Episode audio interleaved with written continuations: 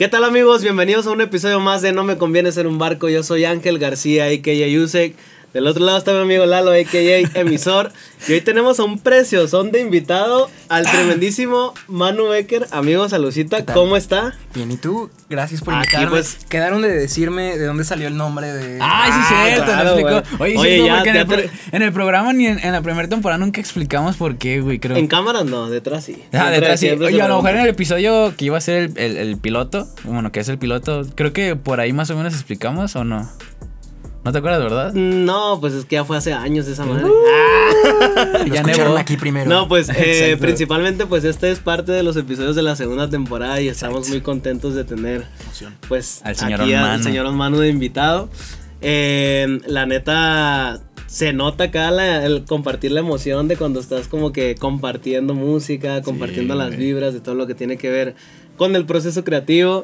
Y ahorita hablando del proceso creativo, pues venimos de estreno ahorita, ¿no? Venimos de estreno con el EP de Se Jodió. Literal, Justamente ayer.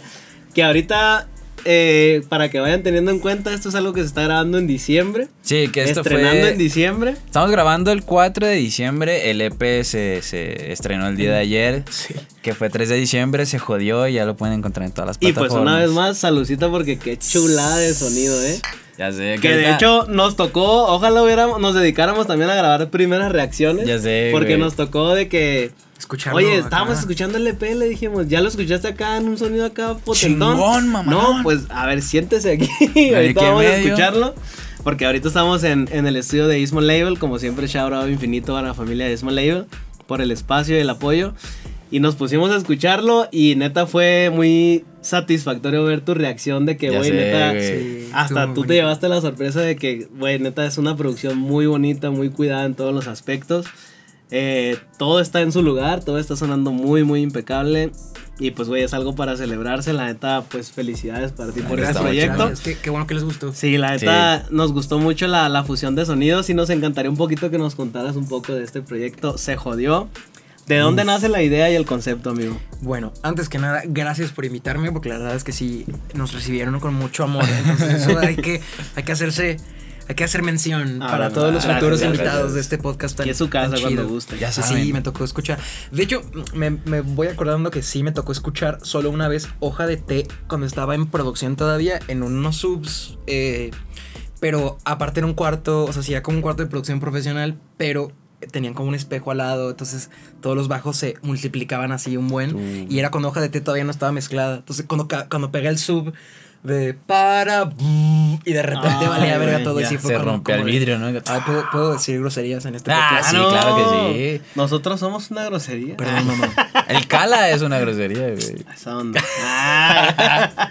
sí, sí, adelante. Ustedes, ustedes pláyese a gusto. Sí, bueno, pues el, el proceso creativo como que son, son, creo que, creo que son varios procesos distintos, o sea, como que eh, son diferentes etapas, o sea, como que desde el principio a cuando le estás como componiendo, a cuando le estás grabando, a cuando le estás produciendo, cuando le estás mezclando, como que cada proceso es muy su propio mundo, pero lo que más me gustó de este P en el, proceso y que sí ha sido como muy único es que me, me tocó hacerlo con Yoshi, que eso es algo que debería mencionar. Él, infinito. Eh, coprodujo, eh, bueno, coescribió todo y produjo el, el EP. Pero en parte como que lo mágico del proceso es que para todas las rolitas, porque no todas se hicieron al mismo tiempo y no siempre fue un EP, fue como la suma de como varios meses de, de pues cotorrear con el Yoshi y hacer música.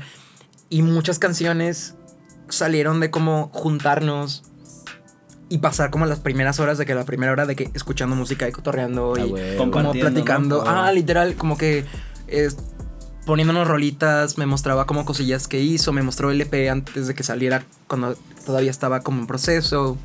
Eh, de que, oye, escucha esta rolita, oye, me pasó esta cosa y como que mucho el de Braille. También porque como que Yoshi es alguien que yo considero tiene mucha más experiencia que yo en esto. Entonces, como que yo lo veo a él como medio senior en, el proceso. Entonces, yo cuando siento que voy empezando, siempre como que le cuento todo al, al Yoshi, como de, oye, pues como que me siento así con esta canción y oh, esto me tiene nervioso. Y pues se vuelve un debraye y un aprendizaje para mí. Y pues luego después, cuando ya sentimos que estamos en esa vibra o escuchamos algo que nos emociona un buen y como de, ah, esta canción nos inspiró un buen como que ya nos gana la energía, como venga, abre el Ableton y como que nos empezamos a hacer como beats. Eh, pero Hoja de Té fue la primera que salió y en realidad fue la tercera que hicimos porque también fue un proceso, o sea, eso es la parte bonita y luego la parte un poquito más de, de como chamba. Realmente hicimos como dos canciones antes de Hoja de Té que terminamos como de que llegamos como, no las completamos, pero llegamos de que al beat, a la letra, y luego yo le decía a Yoshi después de como un día entero trabajo como, güey, esto no. Y Yoshi como que muy paciente, él es, él es productor, él, ha aprendido como a, como a, nomás poker face. Está bien, ¿no? poker face. ¿Tú quieres hacer otra cosa? Ok, pero yo sé que para, para él era como medio como, verga, este vato. Como que, ¿Qué quieres? ¿Qué, qué quieres? Así está Eh, bien, ¿no? Sí, eh, pero por suerte como que eso nos llevó a hoja de té. Y como que ahí sí fue cuando los dos llegamos a ese feeling como de, ah, ok, sí es esto. Aquí queda. Como que siento que tiene que ser un anime. Es- hay como cierto feeling que te da cuando, cuando haces algo creativo. eh, que sí te da como ese como, ah, no puedo creer que estamos, o sea, no puedo creer que esto suena así. Y ahí es cuando sabemos que tenemos algo y como que venga y lo perseguimos.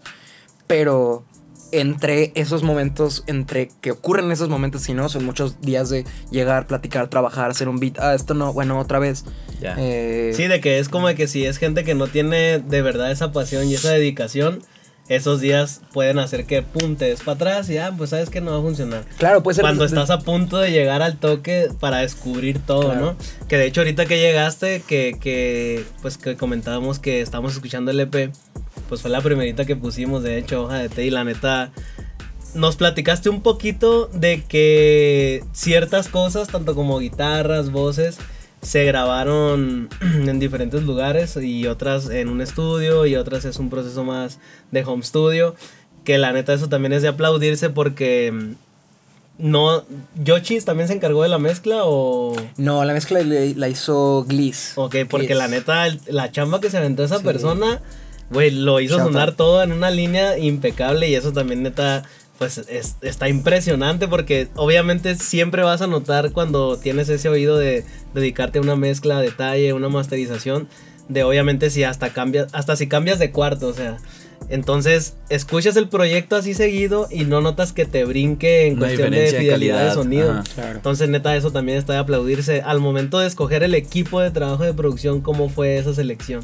Ah, fue, fue un poquito sucediendo solito. En realidad, el Gliss, o sea, shout out a Gliss en primer lugar, porque sí es un sí, mega neta. genio para la mezcla. Tiene un proyecto musical también. ¿Neta? eh, y él ha mezclado mucho, creo que yo lo llegué a topar porque mezcló algunas rolas o algo con Nesquik.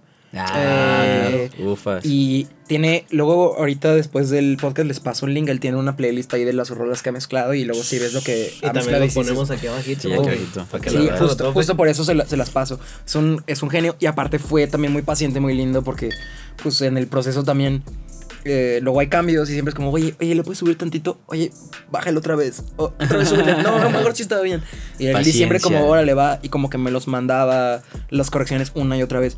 El Gliss lo topé por eso y por Yoshi. Yoshi, o sea, como que algo que aprendí un poquito antes de empezar este P en las cosillas musicales que había hecho antes era la importancia, que es algo que yo no sabía y a lo mejor no todo el mundo está de acuerdo conmigo, pero sí siento que hay cierto como, o sea, sí hay que escoger al ingeniero adecuado al género y a la canción. Claro que sí. Eh, entonces como que yo sí topaba un ingeniero eh, que me ayudó a mezclar como cosillas antes, pero esto que era un sonido muy diferente a lo que había hecho antes y muy Yoshi y muy como esta como wave urbana ahorita Mexi- de, en México como de que el Nesquik, que, que Yoshi, Sí, de sí, que... sí. eh, G, de- toda esta ándale, banda. de que G, de que Jesse Baez un poco... Ah, exacto, también. eh, que da igual créditos al Yoshi, que él también luego está detrás de, de varias rolitas de, de Jesse Baez sí. como que ahí sí dije como que necesitamos a alguien que sea de esta onda. Le pregunté al Yoshi y en base como a como a varias cosas me dijo, ah, creo que puede ser este este güey. Le escribí al Nesquik. No, perdón, no a Nesquik. A. Ya quisiera, A todavía no le escribo al Nesquik. Eh, Vamos por este, Nesquik. ah. Sí, vamos, vamos por ti, güey. Shout out. Ah. Sí, No, inmenso. Estaría increíble. Eh, le escribí a Gliss, súper lindo, súper pana. eh, y ahorita para mí, como que un poco el proceso, no solo con mezclas, sino con todo, ha sido como encontrar gente. Y una vez que sentí que el click está, que trabajamos, Ahí ok, es. pues de aquí soy, de aquí, de aquí es no, como intentar no moverle y agarrar, agarrarme de mancuerna con gente que pueda crecer conmigo y, Sí. y- y ser consistente. O sea, como que, porque pues así todo se escucha como más en la misma línea, la gente va entendiendo más el proyecto.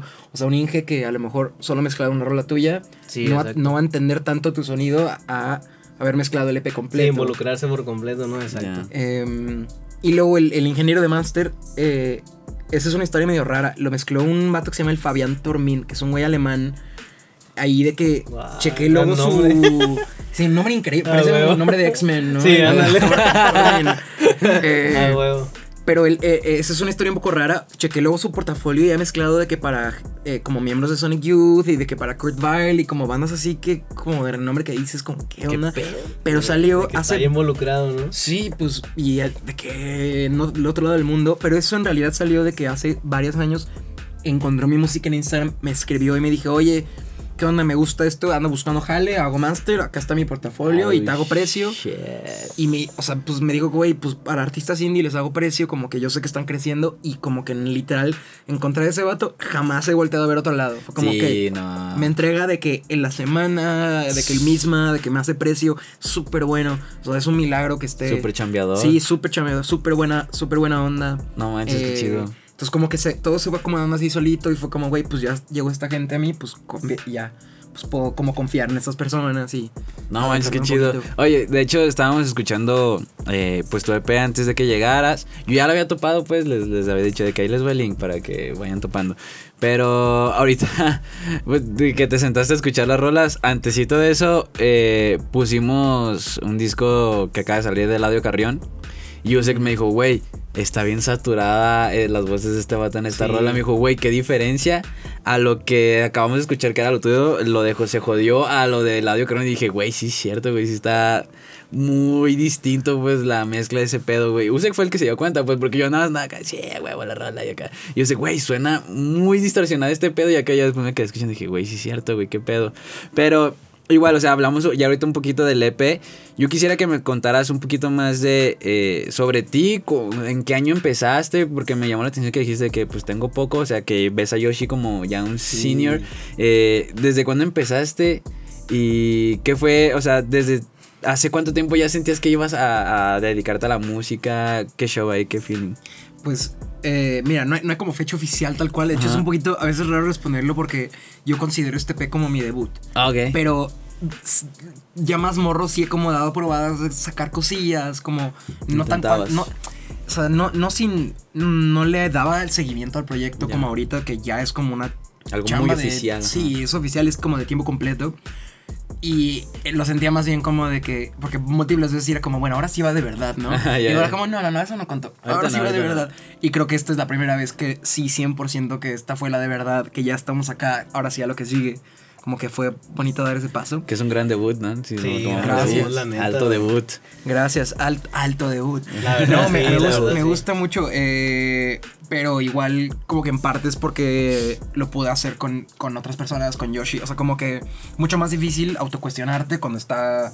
Mm. ¿Sabes? Como el Yoshi ahí en tu esquina es como, güey, pues si este vato lo hizo, como que, ok, no lo voy a cuestionar tanto. Eh, y aparte es muy bonito el trip de que es algo que hemos tenido pues también la fortuna y también es de aplaudirse de algunas, algunos invitados que hemos tenido aquí que ya han pasado esa barrera del ego, o sea, de que así como dices tú, yo estoy abierto de que neta confío plenamente en la palabra de esta persona, es el productor, tanto para componer, tanto como para melodías, como para coaching en el estudio, o sea, todo eso, y que estés abierto a recibir una, una indicación que ojo, no es una orden, es una opinión que al final de cuentas tú decides si lo tomas o no. Pero qué bonito, a mí, a mí neta me va para arriba de machín poder escuchar eso de la gente de que, güey, tal persona me propuso esto, güey, y lo calamos y, no mames, le dio otro giro a esto, güey. A, ver, ahí te va una pequeña historia. A ver, sí, sí quiero como un poquito hablar de cómo empecé, pero ahora que lo mencionas me acuerdo, dato curioso. Eh, antes de que se jodió, fuera se jodió, cuando estábamos haciendo la letra, fue Yoshi que tuvo la idea de decir se jodió o, no me acuerdo si fue Yoshi o si fui yo, pero sé que se dijo, estuvo en el cuarto y Yoshi estaba como de, nah, está bien raro. O sea, como que en algún momento yo la dudé y, y literal el EP se llama Se Jodió, todo el concepto de, salió de eso y en algún momento yo dije como, ay, no sé. Y me acuerdo que el Yoshi me dijo, oye, está padre. O sea, yo lo diría. Sí. Me dijo, me dijo algo así, algo así me dijo como, güey, pues está raro, pero pues está diferente, como que yo, yo, o sea, sí hice esta expresión como, bueno, no sé tú, yo lo haría. y ahí fue ese, ese, gesto que dije como, de que ahí te lo dejo al tanteo, ¿no? Como que si él lo haría, como que él me está diciendo como, güey, esto está cool, ok, va, confiar. Y literalmente ahorita no me puedo imaginar esa canción sin esa letra, sin, sin ese coro, o sea, como que... Eh, pues vamos a ir al primer cortecito para que también le demos eh, aquí para la agüita porque ya, ya se acabó. Para, seguir hablando aquí del proyecto Se Jodió y lo que, se viene en puerta de Manu Ecker. Pues amigos, no me conviene hacer un barco. Primer corte, nos vemos ahorita en el segundo temporada. bloque. Yeah.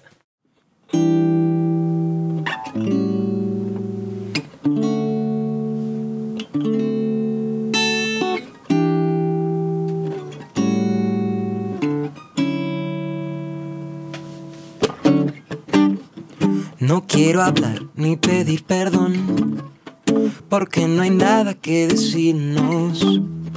Yo te escribí y nada pasó. Tal vez había que despedirnos. Subes fotos, las ignoro. Te muteo, ya ni modo. Tú me piensas, yo te pienso. Pero ya da igual, te esperé Hace dos años y hace un mes que ya no hablamos. Se jodió, oh, oh, oh, oh.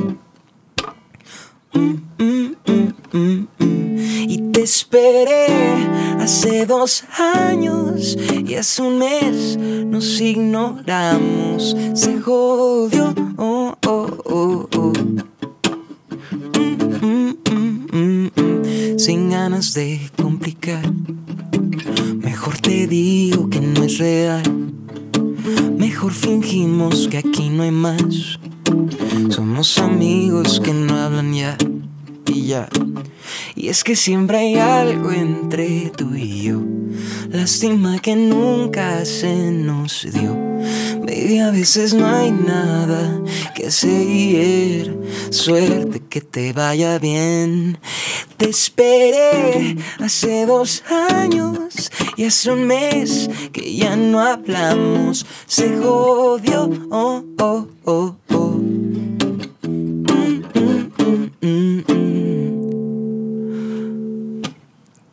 Yo sé que no es culpa de nadie, pero si me siento culpable. Pensarte me es inevitable. Prefiero evitar que me hables.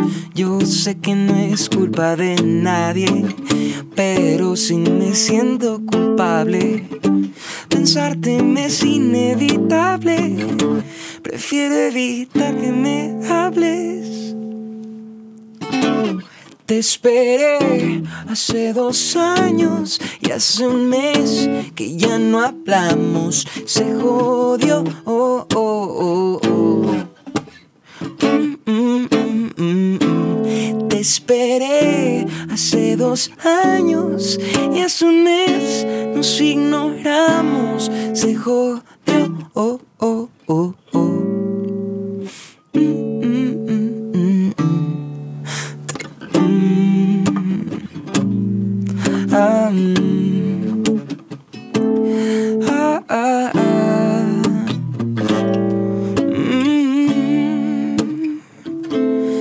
Esperé hace dos años y hace un mes que ya no hablamos. Se jodió. Oh, oh, oh, oh.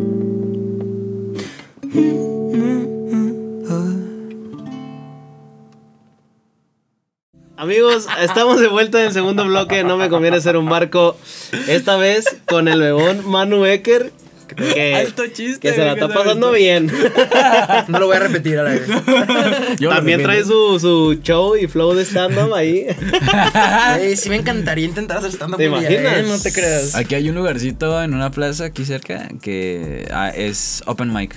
Uf. Eso estaría muy divertido. Un día por curiosidad. Porque aparte yo jamás me dedicaría a eso, pero les tengo tanto respeto a los Imagínate un día bien pedo y dices, déjame, güey, me echo un chistes aquí. Que uno en vez de mala copa se pone comediante ya más pedo. sí somos. Es un mejor efecto, prefiero Sí, prefiero la mil veces. pero eh, aquí eh, vamos a empezar con una historia, una anécdota aquí. Nah, eh, Usek se quedó pendiente de contar de dónde viene el nombre. No me ah, hacer un barco aquí al señor hermano. Una disculpa, no quería abarcar mucho tiempo en eso porque quería ya empezar a platicar de tu yo proyecto. Saber, perro. Pero eh, es lo que decías ahorita de que no nos ha tocado que lo platiquemos como que frente a las cámaras. En la temporada, ajá. Ajá, o detrás sí, a lo mejor cotorreando, oye, el nombre de dónde No, detrás cotorreamos. Exacto. Entonces, es prácticamente el nombre, pues no me conviene ser un barco. Es más que nada porque a este podcast no le conviene ser un barco porque a un barco no le conviene la inestabilidad. Y como las temáticas de este proyecto son inestables porque nos enfocamos en el arte en todas sus ramas, desde fotografía, danza, música. Tatus. Entonces por eso este podcast no le conviene ser un barco. Pudieran ser muchísimas cosas más, pero es resumidamente. Ser no ser un barco. No, no, nos conviene ser un barco. Exactamente. Sí, sí, sí. Y, y, yo creo que me enfoqué también un poquito porque la neta yo sí le tengo un miedo o respeto al mar que, ufa sí les cargo, sí, la neta sí, güey. Hay que tener respeto al mar. Por ahí vamos un poquito. Y pues ahora sí, retomando a lo que venimos aquí con el buen Manu Becker. Estábamos hablando ahorita de sus... de, del proyecto, por ejemplo, del EP que, te, que estábamos escuchando. Creo que es la penúltima canción. Si puedes recordarme el nombre. Nada que decir. Penúltima es nada que decir. Ok. Que estábamos escuchándola y que dijimos de que, que te dije de que no, hombre, hasta se antoja andar triste. y tú me dijiste, no, yo sí la escribí bien triste. Ajá. Y neta, me gustaría mucho que nos compartieras todo ese trasfondo que tiene esa nostalgia que como te dije ahorita detrás de cámaras, es esa nostalgia pero rica, o sea, que se disfruta y te lleva a hacer este tipo de cosas. Sabrosona. Sí, pues, o sea, eh, en, general como que creo que siempre eh, es muy bonito sacar algo de las ventajas de, pues, sacar rolitas y ser cantautores, que cuando sí le estás pasando muy de la chingada, sí puedes como salirte a agarrar la guitarra, sacarlo. Y sí, o sea, como que suena mucho a mame, como que siento que ese sí es como el, como el cliché de los cantautores, como así saco mi, mis, emociones. Mis, emociones y así es como, es como mi terapia, pero es que genuinamente sí lo es. O sea, sí es una experiencia muy loca, como que sentir algo y de repente ya capsularlo todo en una canción, porque al final del día incluso como que la terapia real funciona nomás como platicando y dándote cuenta de cosas. y, escribir una canción es una plática. Como eh, encapsularlo, ¿no? o sea, y, de repente lo entiendes más y de repente lo tienes afuera y de repente dices, ah, ok. Sí, sí, o sea, como que sí, sí es algo, algo bonito. Y curiosamente, hablando de inestabilidad y cosas no esperadas. Esa canción la escribí antes de la pandemia porque ya... Uh, no, no sé si en esta ocasión entraré a full detalles de la historia, pero el punto es que se venían cambios en la vida pre-pandemia. Pre-pandemia. Dije como, ah, no sé qué va a pasar, no sé qué va a pasar con esta persona. Eh, conmigo y esta persona, como que qué va a suceder cuando, cuando empiezan estos cambios, cómo va a terminar esto y de repente no importa porque empezó una pandemia global y todo se acomodó como se acomodó, pero en ese momento lo que más sentía era como... Em, perdón. Oye, me llama, me llama mucho la atención eso que obviamente pues está un, poco resumido. Eh, ¿qué, ¿Qué es lo que nos puedes compartir respecto a lo que te refieres o lo que quieres decir con no sé cómo va a reaccionar esta persona a estos cambios que como dices son pre-pandemia? Sí, o sea, pues más, más como las circunstancias externas, porque a veces como que pues la vida da vueltas y uno se tiene que ir a algún lado, uno al otro, yo estaba en ese momento un año de, graduarme de la universidad.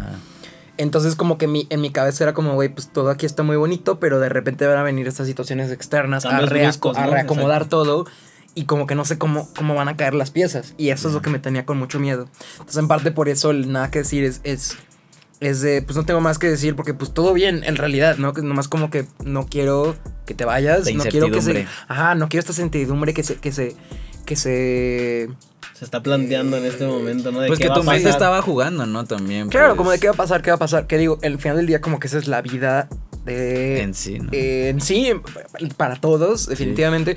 Y más aún el caso siendo joven y más aún el caso haciendo como arte o algo no tan como de ¿sabes? Como tan exacto y consistente de en cuándo te vienen las chambas, de dónde. Ya. Entonces, como que esa canción salió como de ahí, como de que, como de, pues sacar este feeling como de, güey, pues, sabes que no sé qué va a pasar, pero pues te amo mucho, o sea, como que Nomás sentir, sentir esta agüite. Y lo cual es hasta más, un poquito más triste, ¿no? Porque el agüite no viene como de ninguno de los dos. Es como de nomás las circunstancias externas. Entonces esa me la guardé, la tuve un rato. Empecé a trabajar con Yoshi. Hicimos dos canciones que yo dije, no, por aquí esto, esto no es. Hicimos hoja de té y luego le pasé, le mostré el demo de este, le dije, güey, pues yo creo que esta puede ser una gran... Puede quedar. Puede quedar, o sea, esta a mí me gusta mucho. Y Yoshi hasta me dijo, güey, pues a lo mejor habría que cambiar cosillas de letras, no sé qué. Creo que sí hubo un par de como ¿Cambios? palabras por ahí que se, que se cambiaron. Eh, puede ser. No, perdón, estoy pensando en otro demo que, que, le traje a Yoshi una vez. Estoy, teníamos como un demo ahí medio dembo que en, oh, hace un rato. no, eso jamás va a salir. Ah, eso está claro. Ese sí, está, ese sí estaba bien, claro bien, que no, bien chaqueto, la verdad. Pero, pero, pero pues le escuchó y dijo, güey, esto está fino. Confió en la rola, le gustó y la armamos y pues por suerte terminó en esa rola eh, entró al quite Yoshi en, en, la letra o creo que en esa nos habéis dicho que no, nada más no más bien tú, creo que más bien justo esa es la única rola del EP en la que yo escribí todo. Tú solo escribiste todo. Eh, y Yoshi entró en la parte de producción que digo también técnicamente es su autoría también Sí, porque pues está, haciendo arreglos Sí, está sí, haciendo sí. Cosillas pero Eh, sí Ahí debe entrar el shout out para el buen Yoshi, güey. Siempre, y, y se escucha, ¿no? O sea, como que Sí. siento que se escucha un poco diferente a las otras rolas en, en cómo las melodías, el tipo de melodías, el tipo de letra. Y, y es que podríamos, como, si lo quieres encapsular en un género, o no, bueno, no sé si balada sea un género, o podríamos decirlo que es una balada, pero en sí no entra en balada porque sí tiene el toquecito de Yoshi que sí suena distinto, pues no es algo acá muy tranquilo ni acá. Pero yo quería retomar un poquito, güey, eh, lo de tus inicios que nos estabas Claro. contando de que sí, ahora sí, bueno, esto no es el debut oficial. Eh, después de eso, ¿qué fue lo que pasó, güey?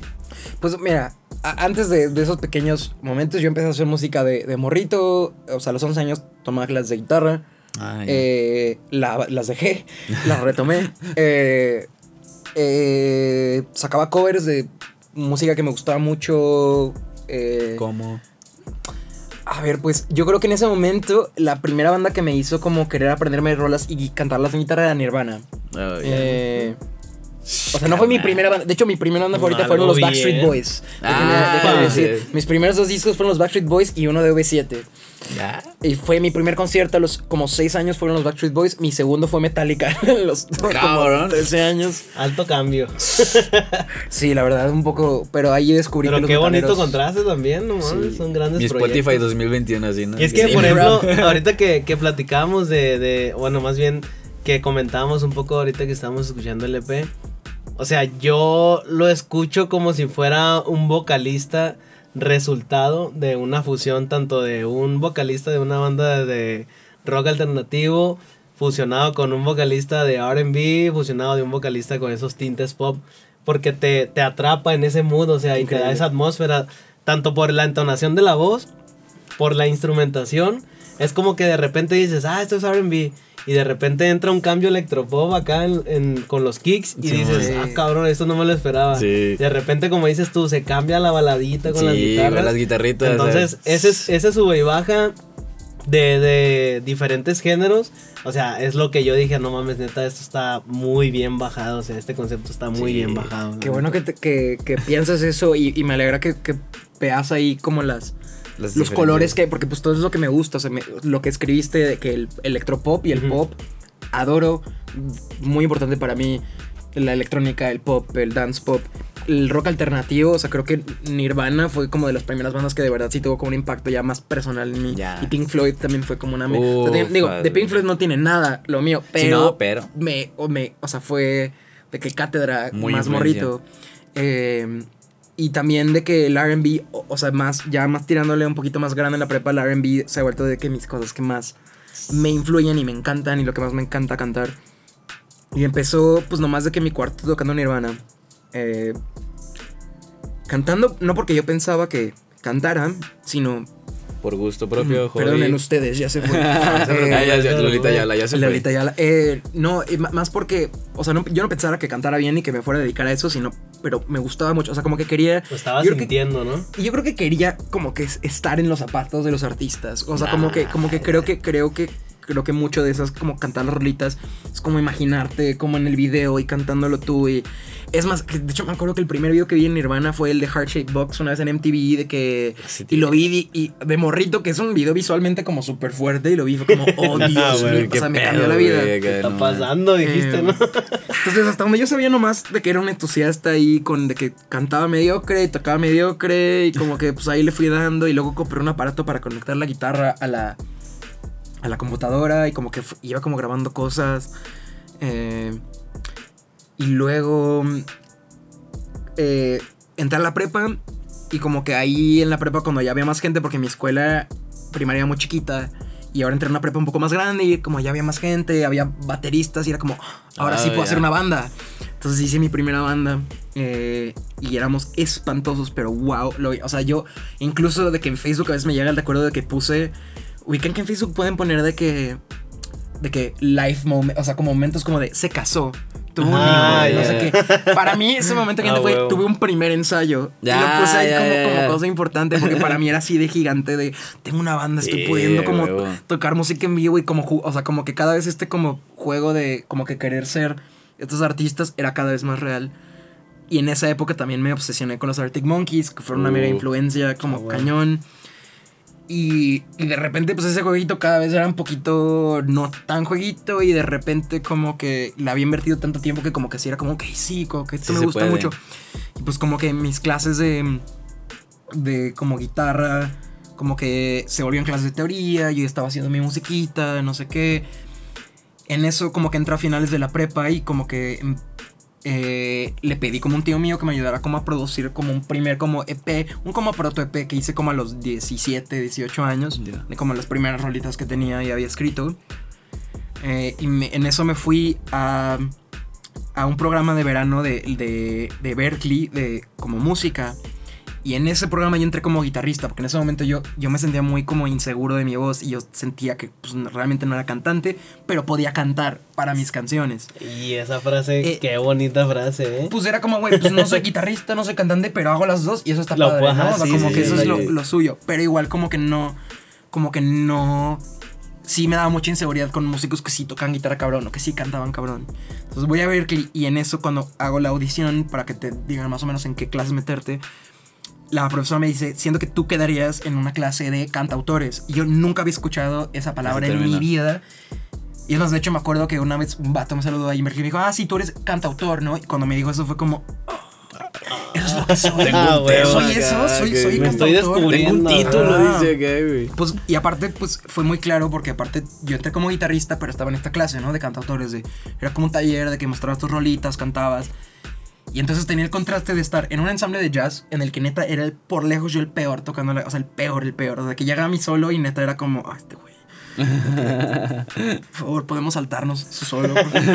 Eh, y de repente iba a la clase de cantautores en la que no solo como que no pasaba eso, sino que incluso como que sobresalía en la clase. Y eso fue como un, un first. un-. Y sí fue como, ok, no soy un impostor. O sea, estoy aquí, sí soy bueno en algo. No es que nomás soy un cantante mediocre o un guitarrista mediocre, es que como que hago las dos y eso es como lo suyo, su propio mundo. Ese complemento, ¿no? Y entonces, pues me enteré de esto y regresé y lo primero que hice fue como, ok, pues voy a meterme a clases de canto. Entonces empecé ya como a los 18 a ent- empezar a tomar mi voz un poco en serio porque a mí me daba miedo. Como no era cantante, era como, "Ay, ¿para qué me voy a meter a clases de canto? Me van a enseñar cómo cantar. O sea, tenía cierto estigma de que por alguna razón no quería que me enseñaran a cantar técnica porque pensaba, pensaba entonces Que que iba a cuadrar mucho, ¿no? Sí, o que iba a perder mi estilo, con lo cual Ya. es una idiota. O sea, no. O sea, el estilo, No pues. pasa. Tienes que tener la técnica y luego ya ahí como que. O sea, sí, vayan a clases. reforzando, ¿no? Sí, exacto. Sí, pues mi escuela de canto realmente era escuchar a Alex Turner de los Arctic Monkeys y escuchar a James Blake y como que imitarlos un poquitín. James Blake también fue una influencia ahí muy grande. Y eso es prácticamente para ir adquiriendo ese skill, ¿no? Esa habilidad. Ah, pues vas como agarrándote de cositas que te gustan, ¿no? O sea, como que lo que fue Nirvana y Arctic, o sea, mis primeras rolitas eran medio ahí de que nirvanescas, de que de que de repente Arctic Monkeys y entonces para, para ser cantautor, Alex Turner lo que siento que él es muy bueno es como autor, de- como letrista, como ah, de acá me agarro y luego de repente encontré a James Blake ya un poquito más grande y fue como, oh Dios mío, esto es una locura y me agarré de aquí también. Y pues en eso seguí con las clases de canto, seguí con esto y pues como que tengo más rolitas y en eso me voy a estudiar la carrera, me, me, eh, me becan en, en una escuela en Los Ángeles y paso tres años sin sacar música porque de repente es como que nomás me clavé ahí. Y esa escuela está como medio, o sea, está en Los Ángeles, pero no, está como en un pueblito es que no son chilangos, pero es que en, en, CDMX está satélite, que está como lejísimos de todo. Ya, sí, sí, sí. Y como que hasta es medio de burla. esa escuela estaba como en el satélite de Los Ángeles. Realmente no iba a Los Ángeles, estaba como allí en un claustro. casi, casi. Entonces, pues esos tres años nomás me la pasé como de que. Pues escribiendo y trabajando y de que con clases de canto, como que aprendiendo teoría, técnica, no sé qué. Todo, todo como intentando armar este arsenal. Y en, eso me empiezo a interesar. Descubro la existencia de que están todas estas personas que escriben para otros artistas. Eh, y esa idea se me hace como increíble, como, ah, qué padre, me encanta el pop y está cool escribir para alguien más, o sea, qué, qué trabajo tan chido. Y entonces ahí es cuando busco a Yoshi. Yo a Yoshi ya lo conocía de la vida, antes de la música. Entonces voy un verano a México y le digo a Yoshi como, hey, yo sé que tú estás... Ya Yoshi estaba trabajando con Jesse Baez en ese momento.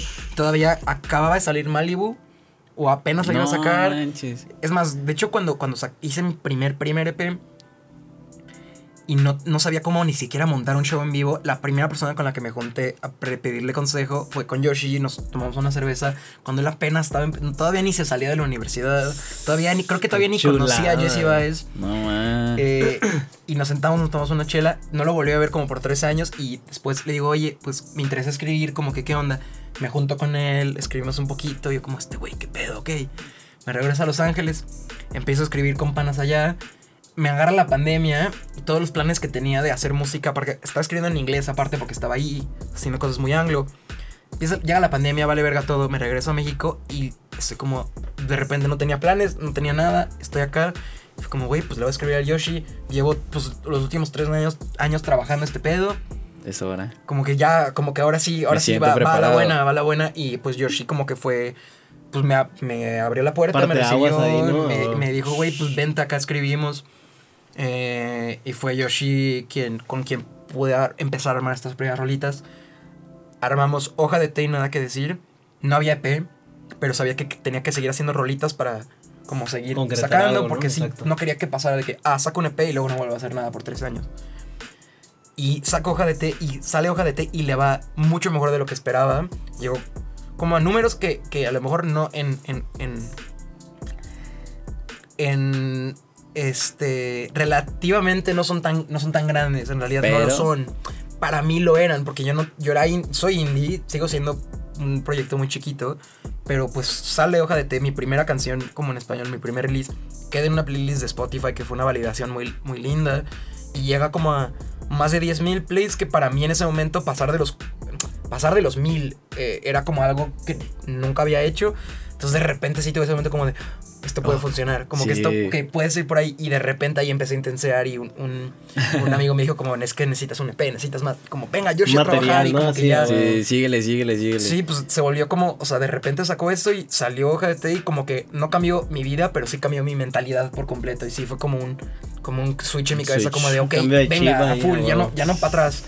Y pues ya no hay break. Sí, güey, que está muy chingón porque de hecho ahorita, bueno, estábamos viendo las primeras, tus primeras rolas que están en tu inicio de Spotify, pues sobrepasan las 100 mil este, escuchas. No, yo no puedo creer. Y, y sí dije así como que, oh, su pinche madre, güey, qué pedo, güey, vamos a tener una persona que tiene más de 100 mil. No, y yo creo que es la magia porque todo este pedo inició sin estar pensando en una cifra. En los números, ajá. No, para Eso fue una sorpresa de que. Tal vez no, tal vez sí pensándola, pero, pero más miedo de que.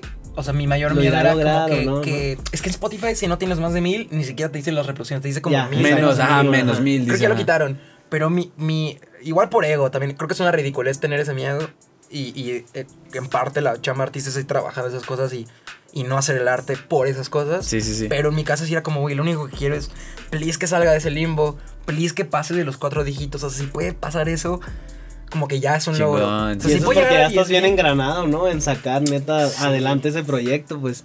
Pues sí, pues llevaba años como intentando, intentando, rascando por donde y como que no encontrando el, el momentum para hacerlo. Entonces para mí sí era como, güey, por favor, o sea, si esto puede llegar, porque aparte saqué Something Better en inglés el año antes, que llegó como a 30 mil pero en parte como que estaba en inglés, eh, tenía otro, o sea, la saqué con, como con una situación diferente.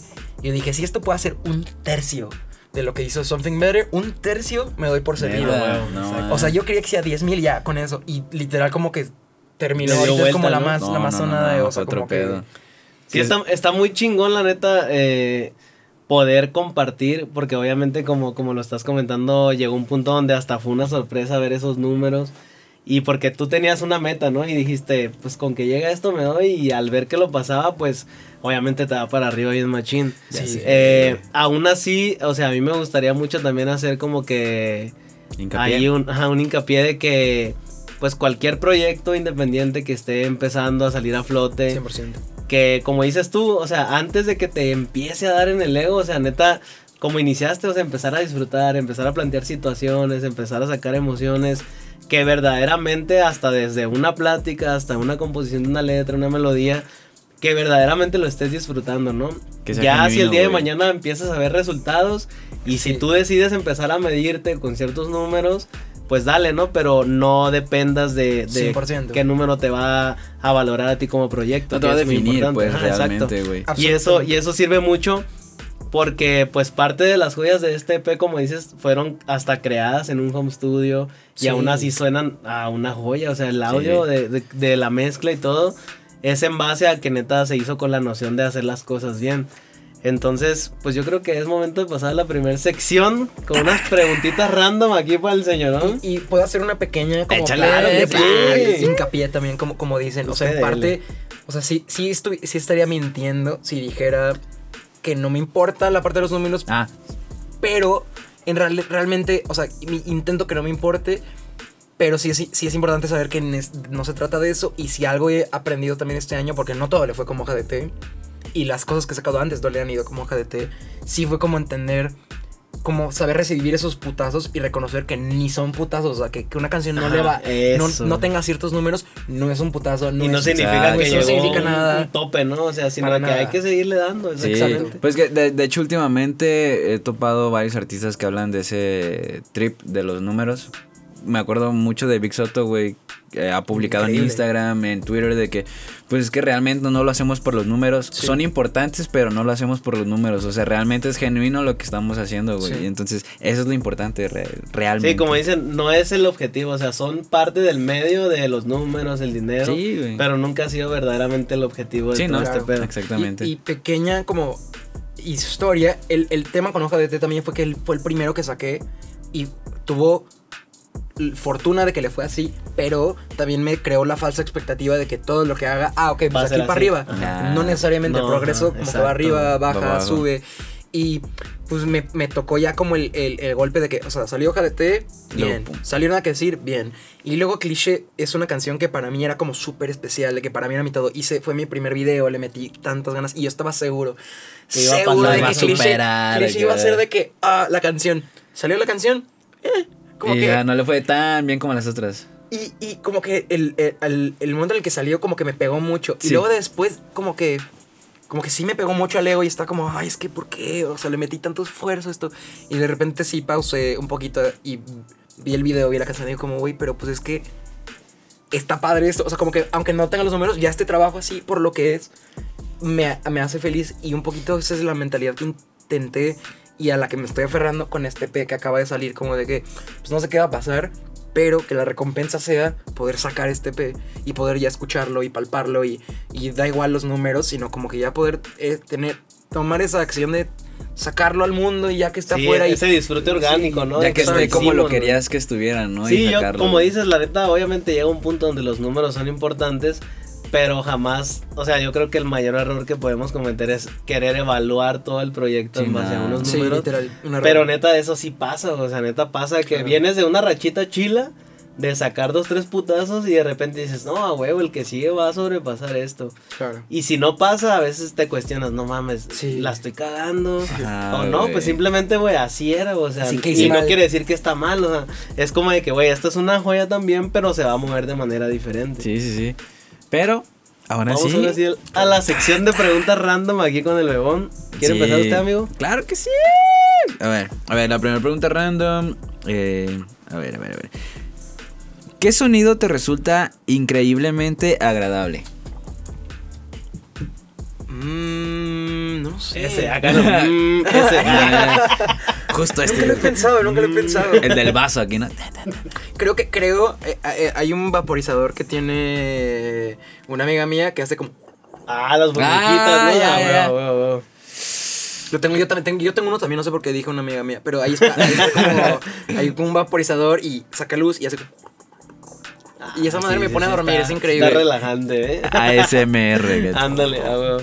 A ver, vamos con la siguiente preguntita que dice: Si en este momento alguien te dijera que eres inmortal, ¿qué sería lo primero que harías? O sea, pero espera, ¿cuáles son las reglas de esta inmortalidad? O sea, como eres que no- inmortal. Mira, de hecho, Use me dijo, ah, es que. Güey, yo siempre que leo esta pregunta, lo primero que me imagino es aventarme el puto bonji y. Cabe resaltar como Claro. dato extra que yo tengo asma y estamos cierto porcentaje de propensos a un infarto. Pero sé que si me aviento, ah, pues no me voy No va a pasar Pero, a ver, o sea, que no te puedes morir, no significa que no te puede doler un vergazo de bungee del puente. O sea, como que siento Bueno, que igual sí. duele, ¿no? O sea, no sé. Pero pues sabes que Pero no pues, vas a morir. ajá, exacto, Creo que no yo te creo vas a que- morir. Yo creo que no lo comprobaría. Creo que me dicen, eres inmortal, diría como, ok, vamos, va- veremos. O sea, como que. Sí, te va a tocar ver, te va a ¿O tocar qué te ver animarías a hacer? ¿Qué te digas? A ver, a- a- este porcentaje nomás a ver qué tan inmortal soy. Es que ¿Qué no se, no se me ocurre una manera de comprobarlo que no involucre como un dolor horrible, Ajá. como de que Sí. Algo extremo, ¿no? Acá como ¿no, que güey? reacomodándome la, la- No, pero justo la ahorita me acordé de lo que estábamos hablando de que el agua es muy buena, de que y te va, como eres inmortal Sí, te va a tocar ver el mundo ¿Sabes sin qué? agua, güey. es una buena, eh, buena, buena idea. Puedo- no tomaría agua por tres días para ver que. A ver, sí, Ah, es cierto, oye, es cierto. güey. Ah, Yo no güey. me muero. Ah. Alta, alta respuesta. Ah, ahí, güey. huevo, huevo. A ver, a ver, la siguiente pregunta es mm, ¿qué haces en tus días grises y bajos de ánimo? Um, Salen rolas como. ah. Como nada que decir. no, ¿Compongo la- la- canciones? Ah. Sí, la, la respuesta de mar- marketing es como me pongo a escribir para sacar los demonios. Ah. Eh, no, no sé, güey. Pues a veces, a veces nomás de que, que me hago, me, me tomo una leche con chocolate y me, y me, me, me pongo en mi camita y me pongo una serie, me pongo Seinfeld o algo así, güey. No Ah, sé. güey. Modo, güey. modo a gusto. Modo Modo disfrutar, pues, Ah, nada, güey. Creo que que- la neta, en lo personal, yo también aplico esa de que, mira, nomás me tiro acá y digo, ya Sí. no me está Ah, preocupándome. Una sabanita así, me Y cubro, vámonos. me envuelvo. A gusto, güey. Un cafecito. A ver, la siguiente preguntita dice: ¿Qué frase de tus canciones es la que más aplicas en tu vida? Se jodió. En corto, Ahora sí que se jodió. Ay, cabrón. Esto ya se jodió. 100%. A ver, y eh, esta nos la acabamos de inventar. Que es, define tu último proyecto en tres palabras. Él se jodió. Ah, se joder. Mm, no hay vuelta atrás. Ah, Andy uy, Perro. shit, güey. Ah, Barras, hijo de puta. ¡Tiempo! No, pues en corto, eh, yo creo que es la los que más rápido han respondido. Ya sé, güey. Eh, Bueno, sí, toda la, Aquí, toda la serie de preguntas. Ah, Pues, en tienes corto. que escribir letras en corto. Te, Ah, chavo, chavo. un acordeón, papito, no papito, papito, papito, te estoy diciendo, Sí. papito. Pura Bueno, creatividad acá con todo borroso. borroso Pues ya con esto pasamos ahora sí A la siguiente a la última sección, sección. que es bueno, más bien vamos a ¿Cómo se necesitar que prendan el infrarrojo para compartirle aquí unos datos. Sí, claro, ¿Qué proyectos le gustaría compartirnos, amigo? ok, eh, Yoshi, sin ninguna duda.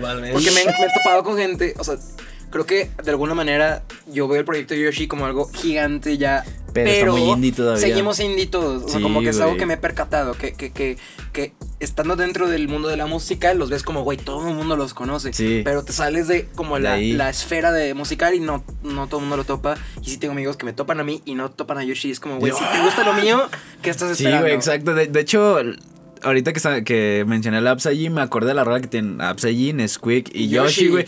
Y se la, ha topa- se la ha puesto a varios compas y de que, ¿y esos quiénes son? Me gusta chida la rola. Y yo, te dan ganas como de que, güey, tienes que saber Sí, más de esto, güey. Sin duda. El 2 sería Priscila Félix. Oh. Es una cantautora, no sé si la ubican. Ese sí, sí no le he topado. No, pero eso- el nombre suena. Ajá, amiga sí, mía. suena imponente. La admiro muchísimo, es, es increíble. Eh, acá va a sacar un disco pronto, creo que vale la pena el, el shoutout porque Ufas. es súper linda. Y el tercero sería René, que tengo un- tenemos una canción Ya. juntos, que es mío. Y me inspira también, es una de que mega crack para escribir. Eh, de que estuve en una sesión con ella y con... De hecho hay una... Hay una no, no, no puedo decir esto. Ah, sí, Ahora que me No sé acuerdo, si- no puedo si- no sé si tengo permitido. Pero diré, solo diré que estuvimos en un cuarto, René, Yoshi y yo. No diré con qué fin. Pero diré Wow. que René escribe muy rápido. Ah, Ah, güey. Un cipher. Pues ahí va a quedar ese dato. El Bizarrap fu, Bizarrap. Pues, amigo, la neta, una vez más, ya vi que ya se le acabó el agua, pero sí, saludita de despedida. Quedan gotitas, no está vacío. qué chingón de tenerte aquí y compartir. ¡Te lo dije! me advirtieron, literalmente me advirtieron del show. Maldito no te hagas así. Porque le acordé el de, de Omarcito. No te desenfierres. Sí, güey. No, pero la neta, qué gustazo, o sea, poder tenerte aquí y compartir todo lo que pues a muchas personas les, les interesa todo lo que tiene que ver con el proceso creativo de un proyecto independiente que vienes de lejos y que estás ahorita pues dispuesto a darle con todo pues a los proyectos y neta, pues encantados de tener un pedacito aquí de Manu Becker. La neta, esperamos ya la primera de muchas ocasiones para convivir. Ojalá sí, güey. Esperamos a la otra también sea para venir a estar aquí en el estudio creando. Claro, güey, estaría increíble. Con más tiempo. Pero aún así, muchísimas gracias. Y pues como siempre, echar infinito a la familia de Ismo Label al señorón Cal aquí detrás de las cámaras y cualquier crítica constructiva y no tan constructiva aquí abajo nos pueden poner. Aquí abajito, amigos. Opiniones, sugerencias. aquí vamos a estar tiro. ahí y pues nos vemos en el siguiente episodio. Esto fue uno de los episodios de la segunda temporada. Que no se lo pueden perder, güey, toda la segunda temporada porque... Se viene recia, se viene recia. El Cala se viene recia, güey. Pues amigo, muchísimas gracias y nos vemos en la siguiente visita aquí. No me conviene hacer un barco, yeah.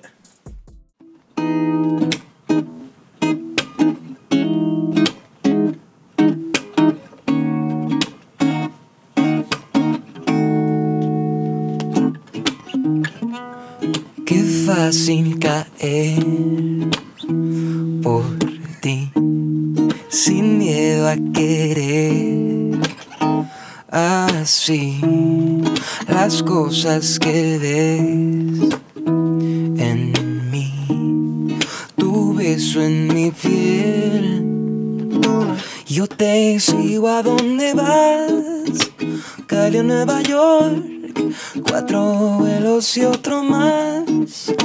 Somos tú y yo.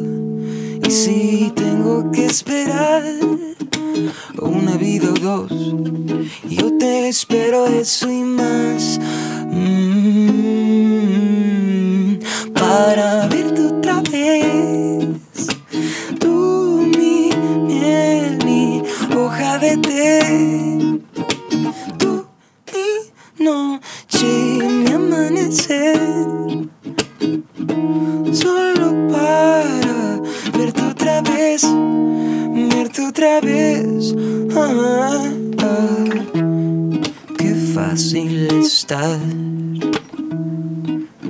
Aquí, dejarme llevar por ti. Las cosas que veo yo en ti, azúcar y mar. Yo te sigo a donde vas, Cali Nueva York, cuatro vuelos y otro más. Somos tú y yo, y si tengo que esperar un vida o dos, yo te espero eso y más. Mm-hmm para verte otra vez. Tú mi miel, mi hoja de té. Tú mi noche, mi amanecer. Solo para verte otra vez, verte otra vez. Ah, ah.